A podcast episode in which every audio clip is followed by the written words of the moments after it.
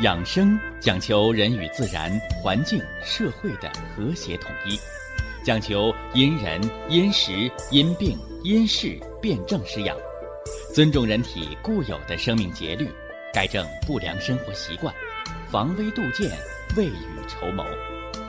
让我们一起学习、感受、实践养生的大智慧，用智慧去把握健康，用身体去感悟健康。用心灵去感受健康的幸福和快乐。欢迎收听《我和健康有个约会》。下面有请徐老师讲解博弈文化的大智慧，让我们一同感受健康带给我们的快乐。好，下面有请徐老师。徐老师，您好。全国各地的听众朋友们。大家好，欢迎各位呀，来继续关注、收听咱们的养生健康论坛。大家了解了啊，什么是血压？啊，就是血压的定义，让大家知道了影响血压波动变化的三个因素，啊，知道了什么是。血容量，什么是血管的外周的阻力？是什么又决定着心脏的有效的波动力？也就是心脏的输出量。那今儿呢？哎，今儿呢做了铺垫之后，哎，基础的知识大家掌握清楚了。哎，咱们今儿呢要切入正题了。咱们今天呢。给大家来说的是高血压病的形成啊，高血压病的形成。说高血压病的形成，我们先要让大家知道啊，高血压病它的标准啊，这个标准呢，不分什么老人孩子，是吧？不分什么中国人外国人，是吧？全世界就这么一个标准，这个是美国高血压病联合会、世界高血压病协会的一个国际标准，啊，全世界通行的。一个人在安静状态下，连续三次测得血压、舒张压，就是我们说的低压。高过了九十五毫米汞柱，收缩压，我们说的叫高压，高过一百六十毫米汞柱，便可以确诊为高血压病。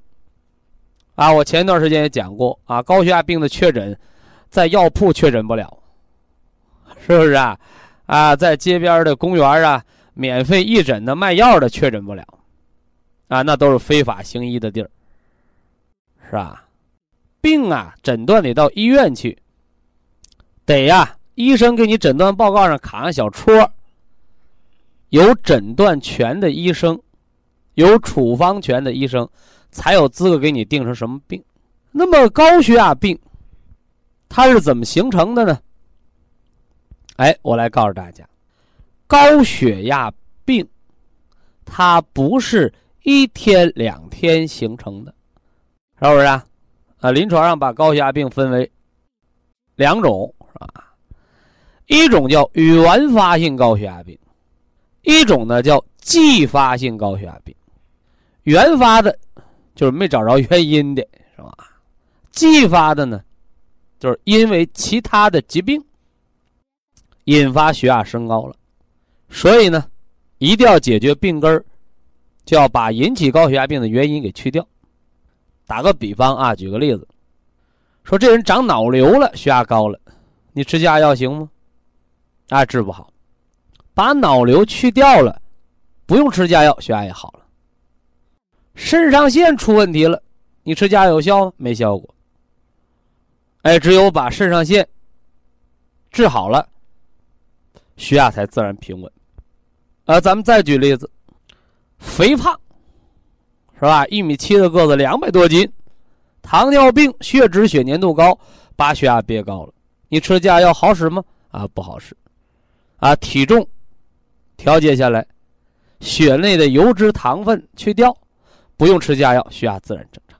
所以这些呀，非血管因素的高血压病，啊，非血管因素，因为其他原因而引发的血压增高，叫继发性高血压病。所以事实上讲呢，这个继发性高血压病是假高血压病。说的更直接来讲，叫血压增高是症状，而其他的疾病才是病因。老百姓常说呀，治病的就是根儿啊。那这个病因呢？哎，它就是根儿。哎，希望大家明白这里边的道道啊。还有啊，这个原发性高血压病，实质上才是真真正正的高血压病。那原发性高血压病都怎么来的呢？啊，怎么来的？啊，劳累、紧张。思想压力过重，这才是形成高血压病的根本的原因。那么，我今天呢，要结合着高血压病的分期，来给大家说说高血压病从形成到加重到危害人类的生命和健康，成为杀手的。高血压病的，它的成长的过程，这个分期不是我分的啊。这个分期呢，也是啊，美国高血压病学会是吧？世界高血压病联合会是吧？包括啊，中国咱们卫生部啊，是一个统一的国际惯例标准啊。所以高血压病不是什么疑难病，是吧？前几年统计是十个人当中有一个，现在告诉大家，五个人里边就有一个高血压病，哎，这跟社会压力是有关的啊，有关。所以高血压病的防治，哎，早就列入了常见病的防治。但是几十年过去了，高血压病作为常见病，它的防治还是只吃降压药，啊，到最后心肌梗塞、脑中风一个都不能少。这样悲惨的结局和命运，也注定了，啊，为什么高血压病人是吧？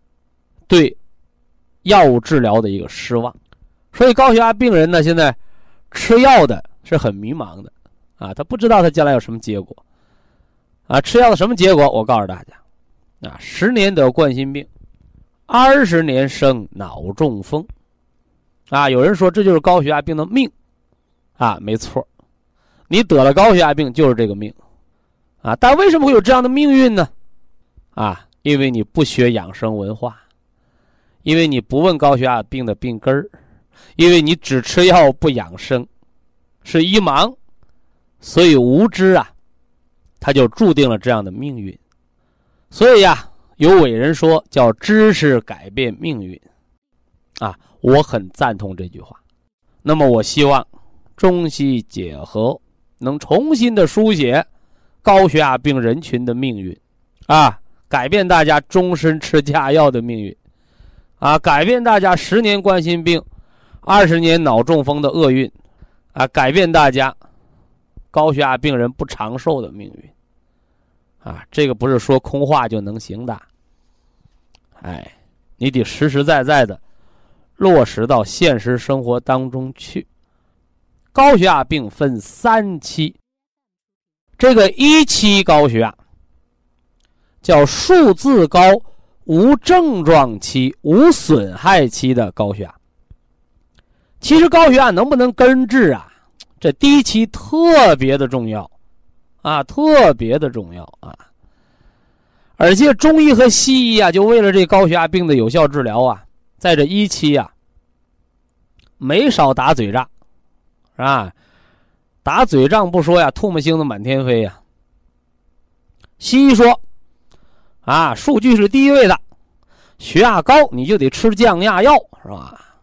呃，中医说，啊，以人为本，是吧？以人为本，人得为感觉活着，不能为数字活着。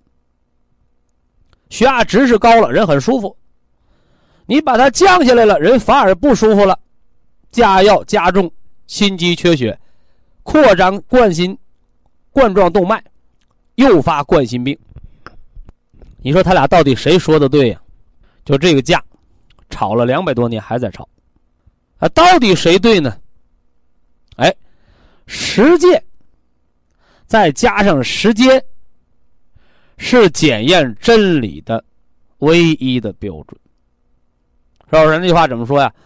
啊，笑到最后，啊才会笑到最好，对不对？好了，二期高血压的时候就说明问题了。什么叫二期高血压呀？二期高血压病叫症状型高血压，不但血压值高了，啊，人开始胸闷气短、头晕眼花，出现动脉硬化，典型的是已经开始出现冠状动脉。粥样硬化的冠心病，眼底动脉硬化的老花眼，脑动脉硬化的失眠多梦耳鸣，所以高血压病发展到二期的时候，事实证明，科学证明，祖国传统的中医药文化的正确性，也证明了西方医学。只知道化学药物降压，不知道人文关怀，不知道人性化的驱除人的病因、调理人的脏腑和生理结构，而形成人的组织器官受损的一个局限性，是不是？所以在一期高血压这，中医和西医吵架，吵的不分胜负。啊，你看结果吧。到了二期的时候，我们知道了，啊，中医说的对，西方医学是错的。错在哪儿呢？错在你只知道吃药，是吧？加上药物对冠状动脉的扩张，形成了冠心病不说，高血压病到了二期的时候，好多人这药就离不了了。不但呢加药离不了了，加药还加量了，另外还得加上一个治心脏的药。这就应了高血压病人的药越吃越多，病越治越重的一个怪圈那这个需要多长时间来验证呢？五到十年，是吧？我往宽了说，叫高血压病十年得冠心病，快的五年就得上。高血压病从初级选手，你就成了成手了，哎，就到了二期高血压病。但是呢，在二期高血压病这儿啊，只是证明了，啊，西医的论断是对的，啊，中医这个论断是对的，啊，西方医学单纯吃药治数字呢是错的。但这时候呢，西医错的还不惨，啊，到三期高血压的时候，啊，有的朋友来问我说，什么是三期高血压呀？高血压病到底是一期重、二期重还是三期重啊？我说你说呢？是吧？病得的时间越久，是越轻啊，还是越重啊？啊，他明白了。三期高血压是祖国中医药文化对待西方的化学降压疗法的彻底的胜利，也是化学药物治疗高血压所谓的终身服药、一辈子吃降压药的。彻底的土崩瓦解，啊，可谓是输的稀里哗啦。怎么这么说呢？啊，我这个人对中医西医没有偏见啊，因为我本身呢是西医全科，啊，这是本行啊。中医呢，那是祖传的加自修的，啊，这得说清楚，是不是啊？哎。你作为一个经过系统的西方医学、现代医学、医科大学教育过的人，啊，你不能是全面的否定这个西医文化，啊，那对这个西方医学是吧不公平，啊，对希波克拉底也不公平，是不是？他老人家会挑理的，啊，不管是祖国的中医，还是西方的医学，都是生命科学。不管是老中医，还是大医院的西医科大夫、主任教授，他没有想把病人害死的，啊，都是想给病人治病的。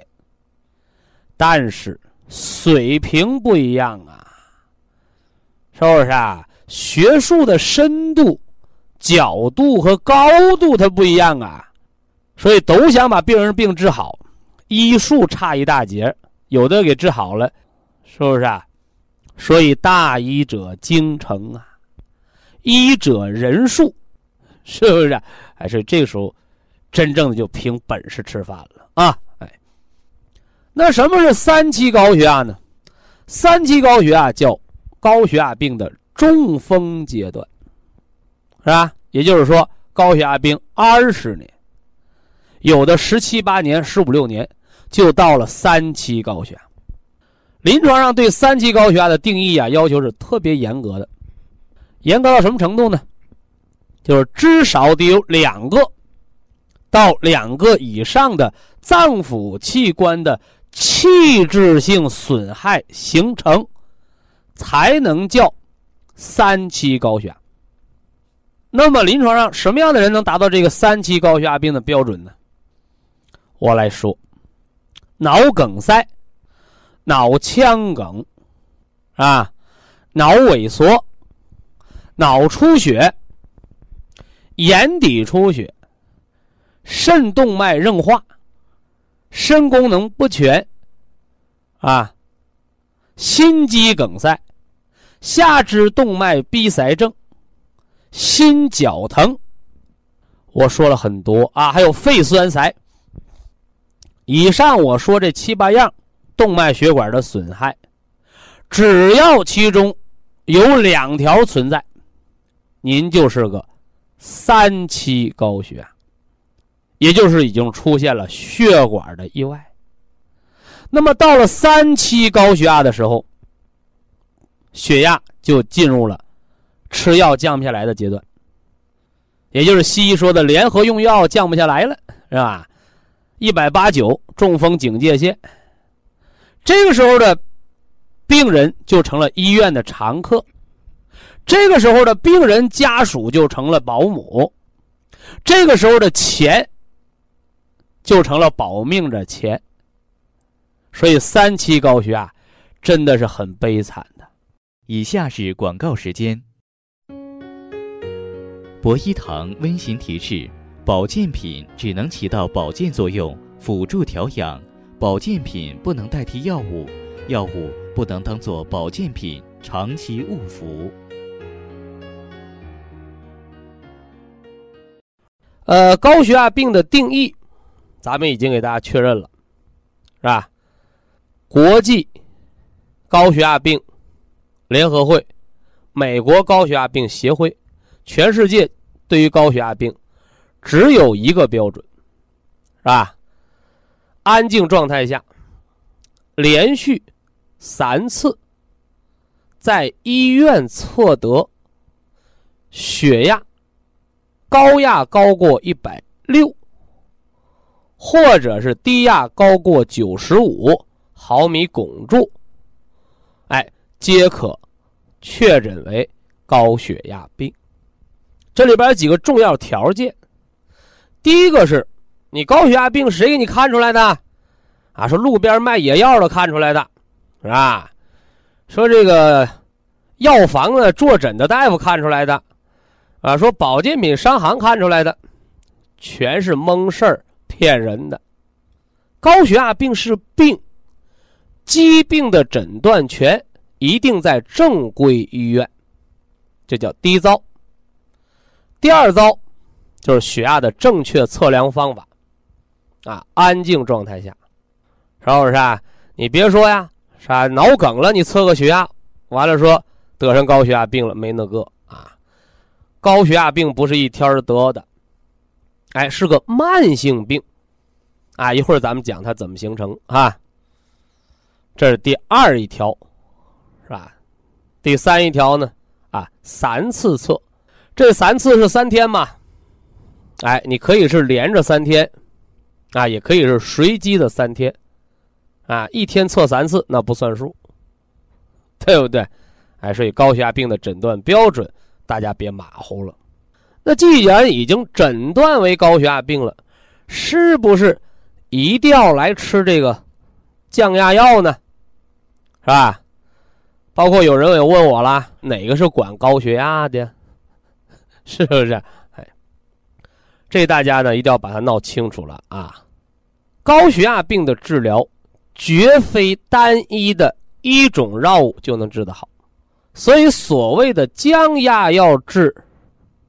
啊，高血压病是一个莫大的谎言，包括呀，在这个医科大学的教科书上也写的非常明确，降压药，你别管它是不是什么国家批准文号，是吧？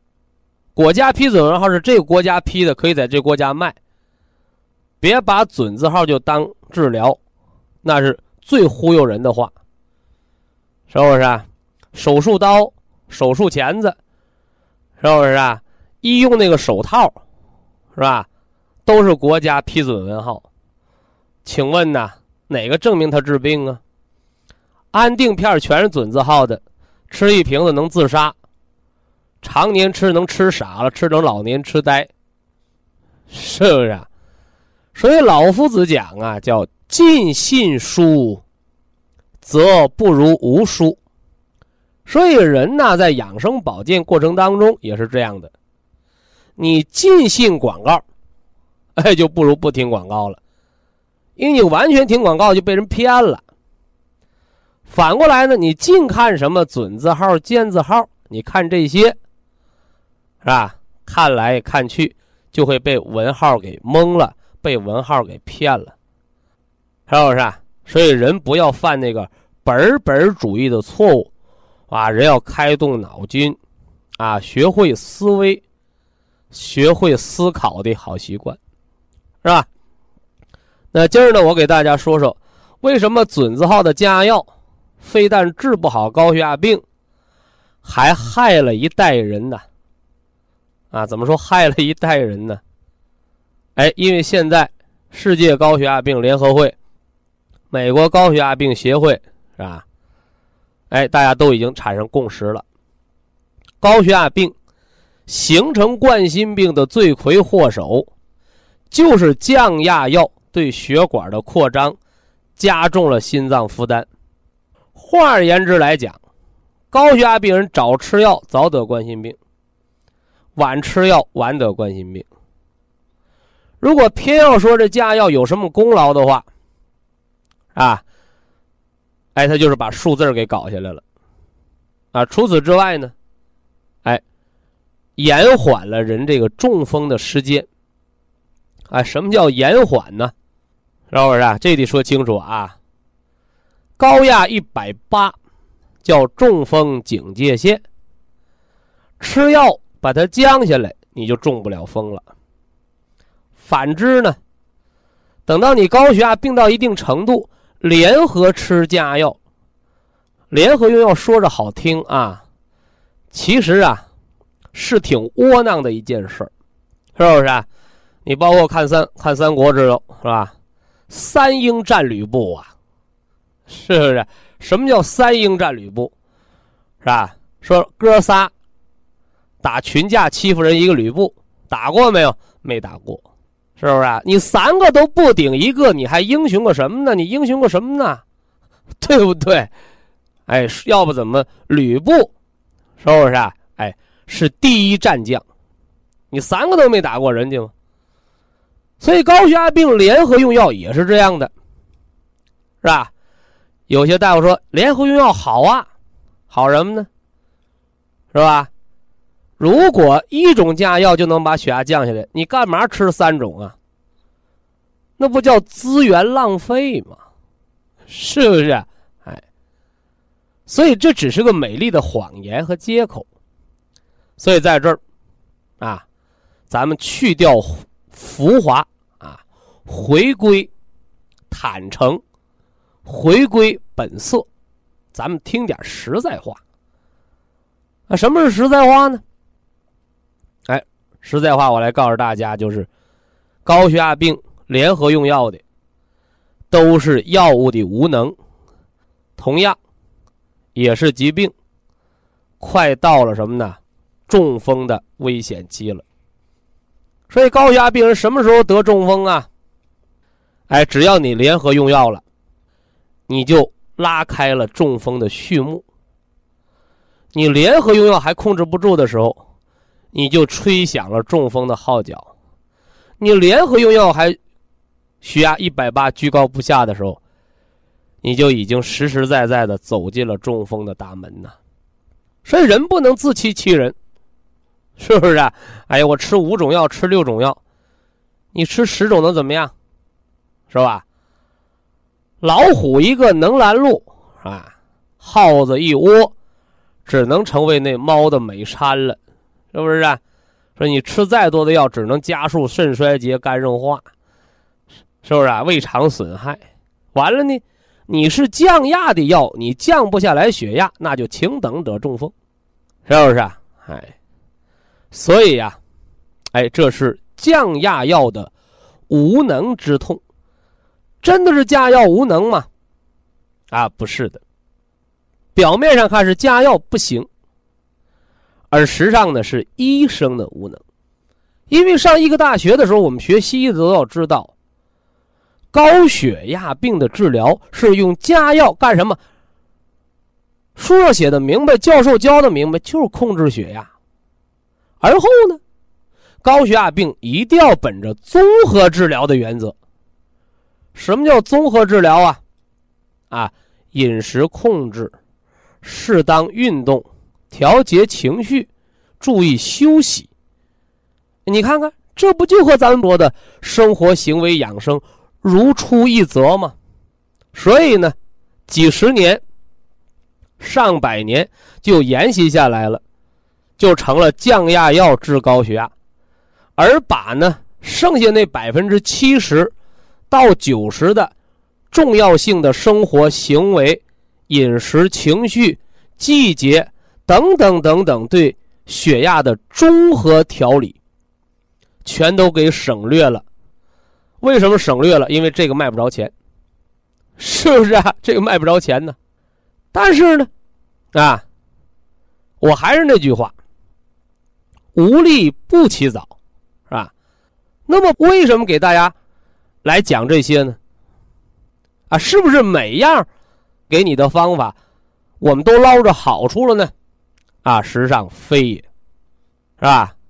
一个企业，是吧？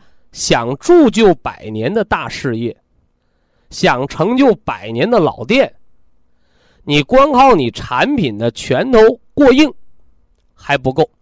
你还得有口碑，你还得有这个企业的社会价值。就老百姓一说你人不烦，不但不烦，交口称赞，是不是？啊？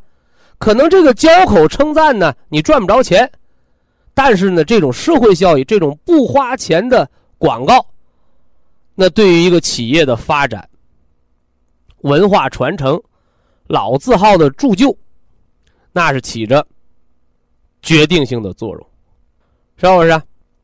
所以呀，你看看高血压病的综合防治，泡脚，家里都有木盆吧？什么叫路遥知马力呀？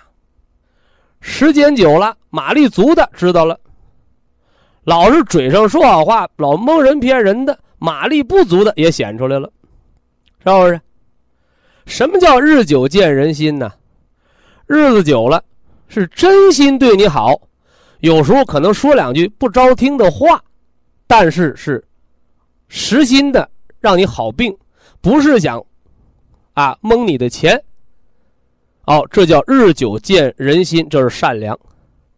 本来呀，咱们今天要说说这个高血压病是怎么炼成的，哎，结果我这一跑题儿，给大家讲了。百年老店是怎么炼成的？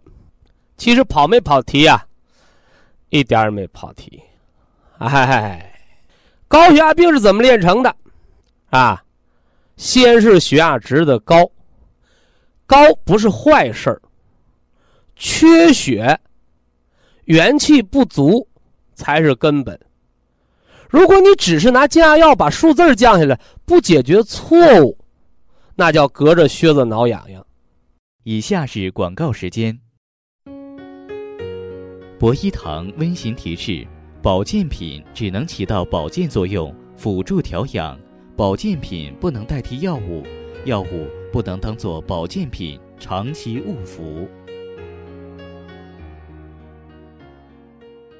高血压病人是怎么练成心肌梗塞，怎么练成中风偏瘫的？概括性的把这个高血压病的分期给大家做了介绍了，是不是啊？哎，还让收音机前所有的听众朋友们，哎，我们争取能够对号入座，是吧？那句话怎么说呀？说人贵有自知之明。那么疾病，疾病是人类健康的大敌呀。我们想健康，我们想长寿，我们就必须在这个健康保卫战当中，我们得打胜仗。那怎么样才能打胜仗呢？啊，兵法上说啊，知己知彼，百战不殆，是不是？知己，我们要对自己的身体。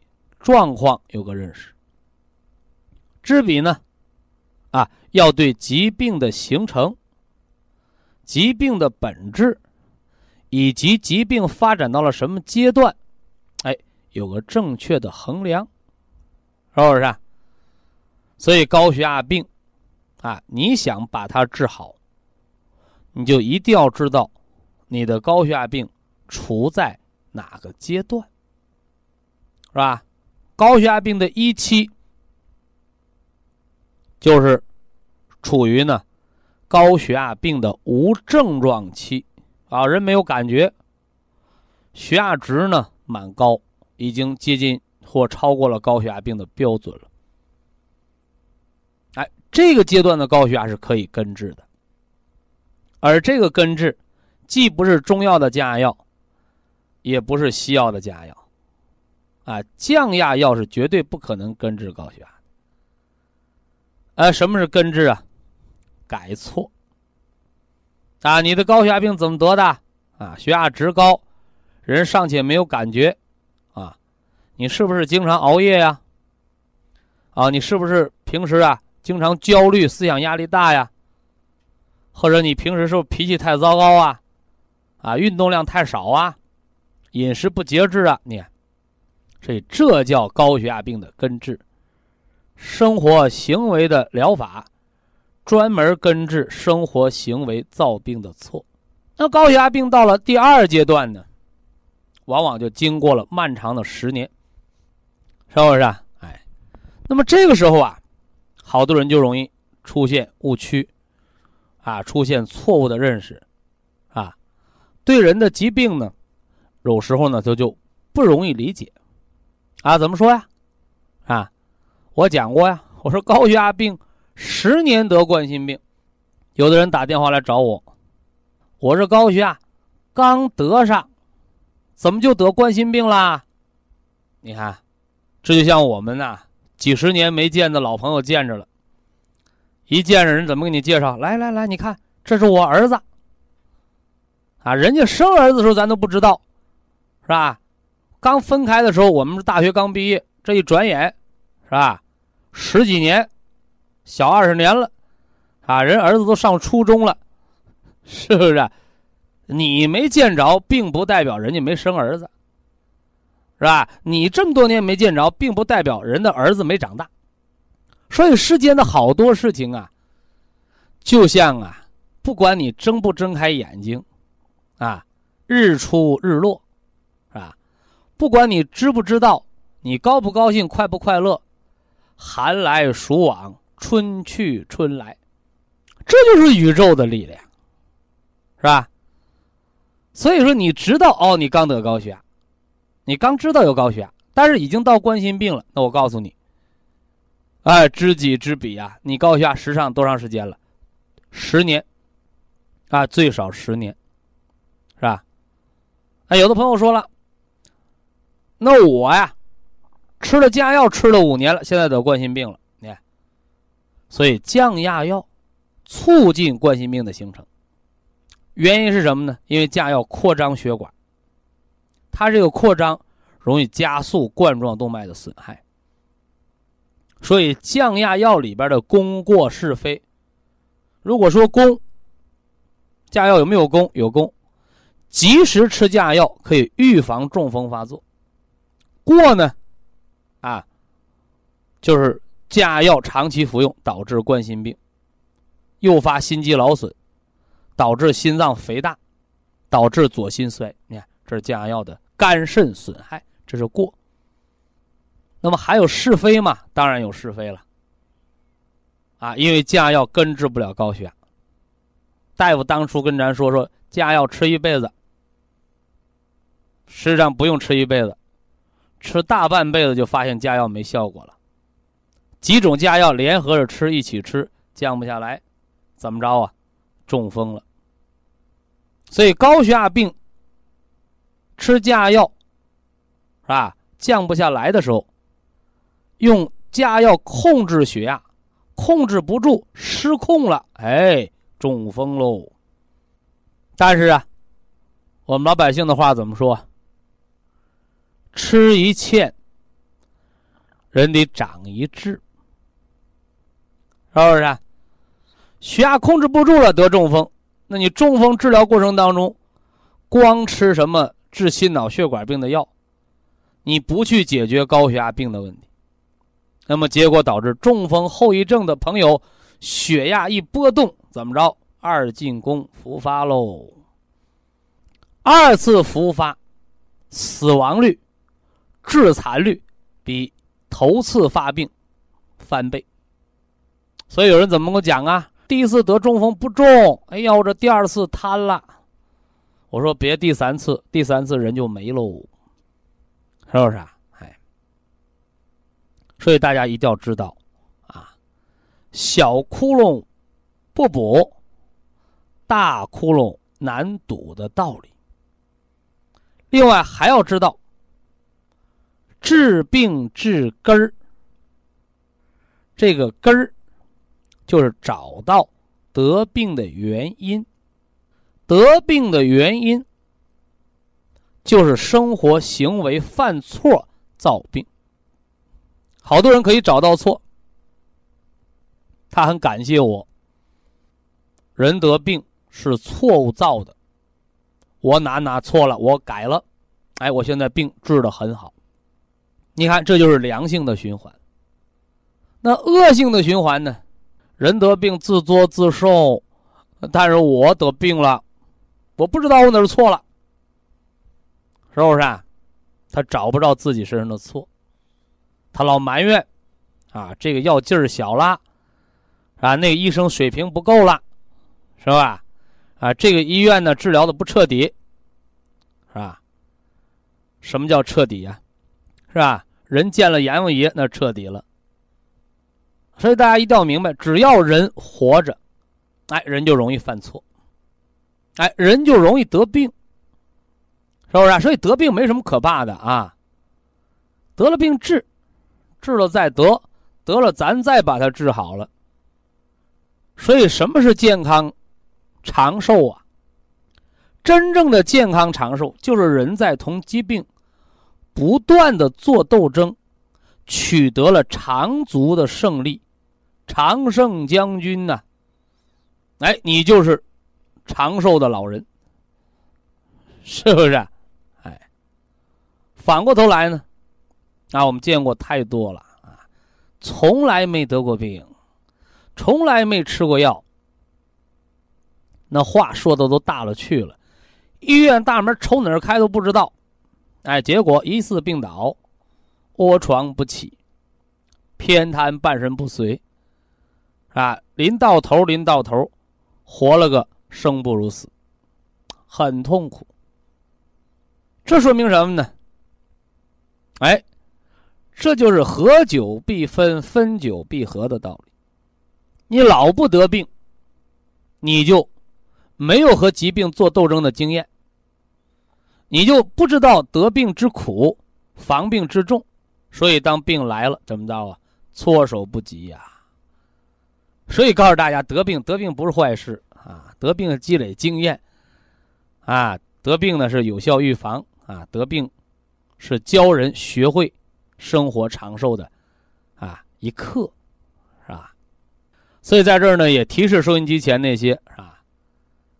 虽然身体没有任何毛病，也希望我给您敲响一个警钟，人无千日好，花无百日红啊。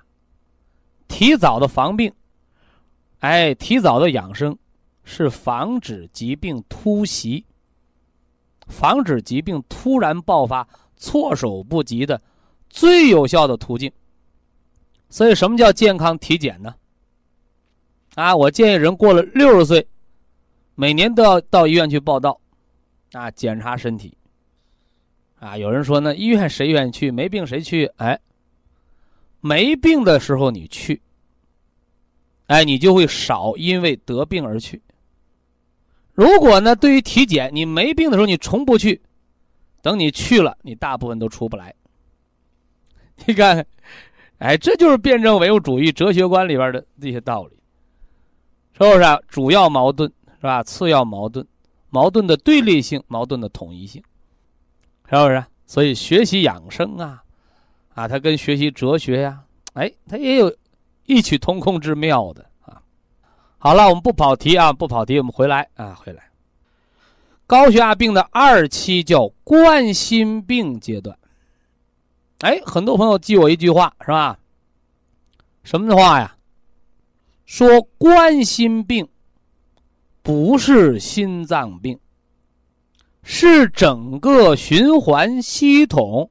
动脉老化的一个阶段性的代表啊，这句话大家把它写到本上啊。一说冠心病啊，吃丹参片、丹参滴丸吃什么那个心脑路通，是不是啊？就就就，我跟你讲，凡是给你开这些药的大夫，是吧？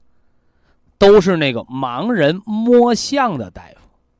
是吧？我给大家讲过盲人摸象的故事，是吧？哎，好多人打小就听过，都知道。啊，只看了局部，忽视了整体。所以呀，二期高血压叫动脉硬化期的高血压病。那我得给大家说说，什么叫动脉硬化呀？动脉硬化是血管的老化。所以，动脉硬化期的高血压病这二期，等于冠心病，等于糖尿病。你看，所以现代医学他们搞研究的知道，哦，冠心病和糖尿病是等危性的疾病，啊，等危性的疾病。那赶着呢，你冠心病和糖尿病要都得上了，那你离中风就不远了，是不是啊？你说？那句话怎么说？叫“人少好吃饭，人多好干活。”呃，病多呢，病多好要命啊，是不是？所以你只有冠心病，或者你只得上糖尿病了，哎，你俩是，哎，同样的病人。反之呢，你冠心病又加上了糖尿病，哎呦，很容易得中风，是不是？那什么是冠心病？什么是动脉硬化呀？哎，这句话我得好好给大家解释解释啊。呃，常在河边走，哪有不湿鞋呀？是吧？一个红细胞在全身的动静脉气血循环系统当中做一次。环球旅行的时间需要多长时间呢？二十秒。啊，二十秒。三大基石，哎，就是用足浴木桶，用这个木桶啊，哎，咱们拿热水熬了佐料来泡脚，泡脚应该泡多长时间呢？十五到二十分钟。中医养生上说叫脚洗热，头洗凉，是不是？哎，大家你注意啊，热属于阳气，对吧？哎，那凉和寒呢属于阴气。那么中医养生为什么告诉我们大家伙脚洗热，头洗凉呢？哎，这就是阴阳平衡，水火相济，是不是？你大家你一定要注意啊！脚洗热，脚在下面，你这么一热，怎么着了？哎呦，气血就往上走，是不是？那头呢？头在上面，属于上焦。头这一凉呢，哎，上面的火呢就往下行。所以下面的往上走，上面的往下行。哎，怎么着啊？哎，这就形成了一个循环了，对不对？哎，叫天要下雨，地上的水呢还要蒸发。哎，这天气地气相交。这叫风调雨顺。反之啊，我给大家讲过呀。我说，脚凉不是病，但是呢，它是多种疾病的一个临床症状。为什么好多疾病都会表现在脚凉这个症状上呢？大家注意，脚在下面，热了，有了阳气，气血往上走；凉了。凉了怎么着啊？凉属于寒，属于阴，气血就往下走，不往上走了。那你下面的气血就不往上走，老在下面待着，淤血啊，轻者风湿，是吧？重则呢淤血闭阻，长血栓。所以脚是怕凉的，是不是？那咱们再说说这个头洗凉啊。如果头给它热了，麻烦了，是吧？寒凉可以让气血往下走，但是头一下子变热了，发烧了。热属于阳，阳就往外发散，往上走，得喽，上火了，火在上面下不去，这人不叫得病了吗？所以说呀，什么叫上火？哎，咱们今天讲动脉硬化。讲头喜凉，脚喜热，让大家明白这个理儿，是吧？上不上火，就看你是不是，哎，头凉，脚热。上不上火，就是看你身体内的经络是不是淤阻。因为上火，它是人的一个。经络不通的表现，它并非是你吃什么了、喝什么了，是吧？都不是的，是不是？哎，只要能让经络畅通，只要能让你的脚热起来、头凉下来的方式方法，都是治上火的方法。反之呢？让你的头越来越热，脚越来越凉的方法和生活，就会导致上火。这回大家明白了吧？哎，所以睡觉啊，哟，我这脚发烧，我搁外边晾着，你这一晾上火了，因为脚这么一凉，气血往下走，不往上走了。非常感谢徐正邦老师的精彩讲解。下面有请打通热线的朋友。这位朋友您好，您好，哎，徐老师您好，我是沈阳的听众。什么问题？呃，我还是那个，呃，肺心病吧，就是肺心病。对，多大岁数？呃，五十六岁。知道肺心病是重病不？是重病。哎哎，呼吸衰竭加右心功能衰竭，叫肺源性心脏功能不全，简称。肺心病，嗯，咋得上的？呃也是，呃，作息这块，呃，原来没有注意那都不对，啊。你那电话声越来越小啊啊，那我大点声说啊。啊，都不对。啊肺心病啊，是因为肺子呼吸不好，啊把心脏给连累了，啊时间久了才心衰。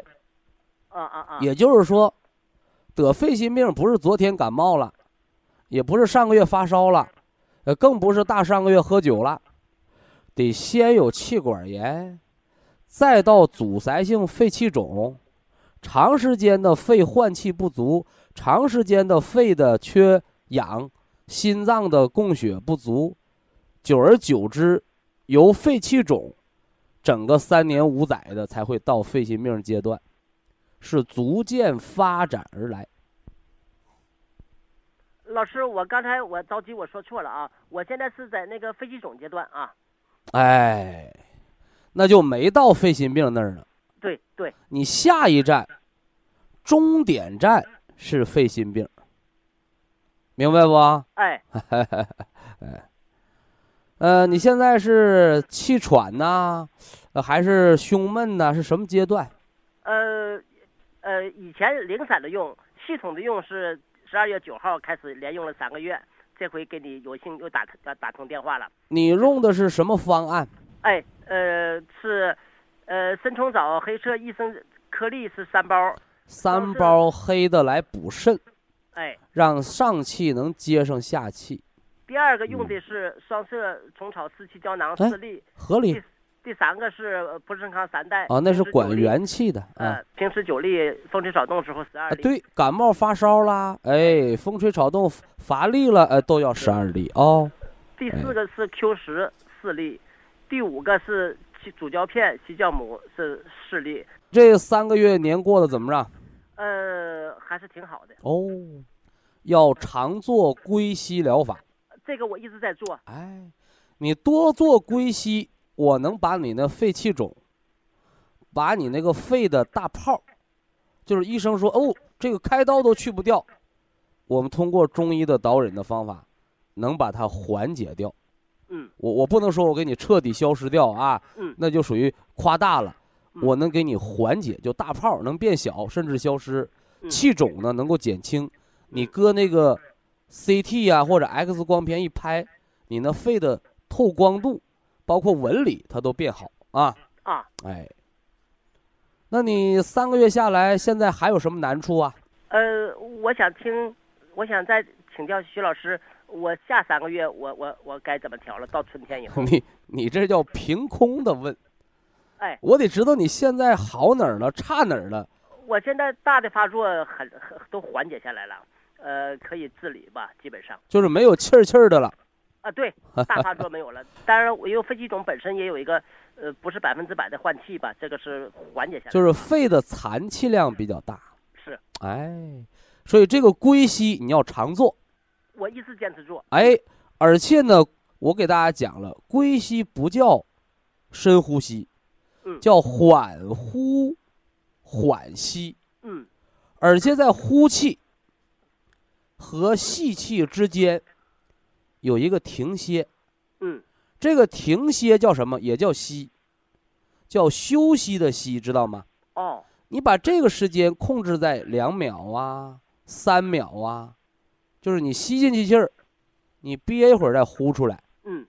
你呼完了，你再吸进来，完你再憋一会儿再呼出去啊，嗯，那就你通过这个能把你那肺的残气量给你减少，哦，就让肺里边别存那么多残气，嗯都是新鲜的气啊。嗯嗯呃，吃饭怎么样？现在呃，吃饭好，胳膊腿儿有劲儿没？呃，这还都挺好，就是呃明显的，呃，缓解下来了。哦，那好办了。嗯。呃，普参康减量，好，哎，Q 十、西酵母都减量。好，呃，Q 十是两粒，因为没有心衰，没有大发作啊。嗯。微量元素的硒的补充，我建议你第二个三个月保持三粒儿的量。啊，我是给你啊排除原来常年服用药物的毒。嗯。因为一发作就容易用激素。嗯。一用激素对肝肾就是一个高利贷。嗯，所以这个毒得排它个半年一年的哦。好，补充这微量元素 C，营养你心肌细胞、肝细胞，完又促进原来药物残毒的排出。嗯，呃，普参康你正常就是用到九粒的量，好，不感冒了，不发烧了，是吧？没有突然的什么降温、倒春寒，你不用加量。嗯，呃，虫草这儿，虫草这儿，我们用浮土益木的方法。哦，说什么叫浮土益木啊？肺脏怕啥？怕吃饭多。嗯，你吃多了伤了脾，脾湿扰肺，那就生痰。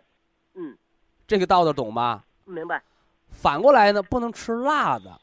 嗯，你辣味儿的东西吃多了就生肺火。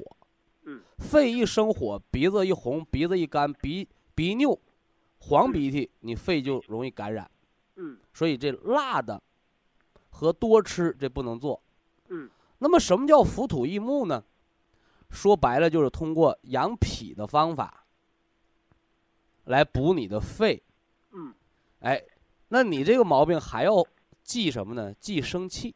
嗯，因为一生气，肝气就会犯肺。嗯，你像有的人干打雷不下雨，就空空的咳嗽，完了没有痰的。嗯，啊，生点气就喘的，没没劳累，一生点气就喘的，嗯皆叫肝气犯肺。哦，肝气犯肺严重的，那皮肤底下鼓气鼓鼓包，摁哪儿它就打嗝。嗯哎，所以我给你用的叫浮土益木。嗯，浮土者，唐宁、参虫草、唐宁颗粒三包，嗯这是让你长肉的、健脾化痰的、培土生金的哈。嗯完了那个绿色鲜参草虫草颗粒，也叫嗯鲜参虫草颗粒。这绿的是安康，它是来养你肝的。嗯，我就吃一包。嗯，调达肝胆。嗯你这个时候可以出去溜溜弯儿啦，嗯衣服不要穿的太紧啦，嗯啊、但是不能锻炼。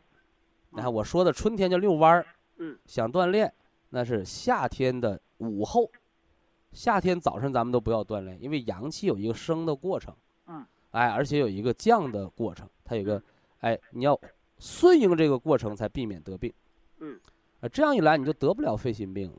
嗯，谢谢老师，哎听懂了都是吧？呃听明白了啊我都记下来了。那您就按这个接着调，好，哎好不好？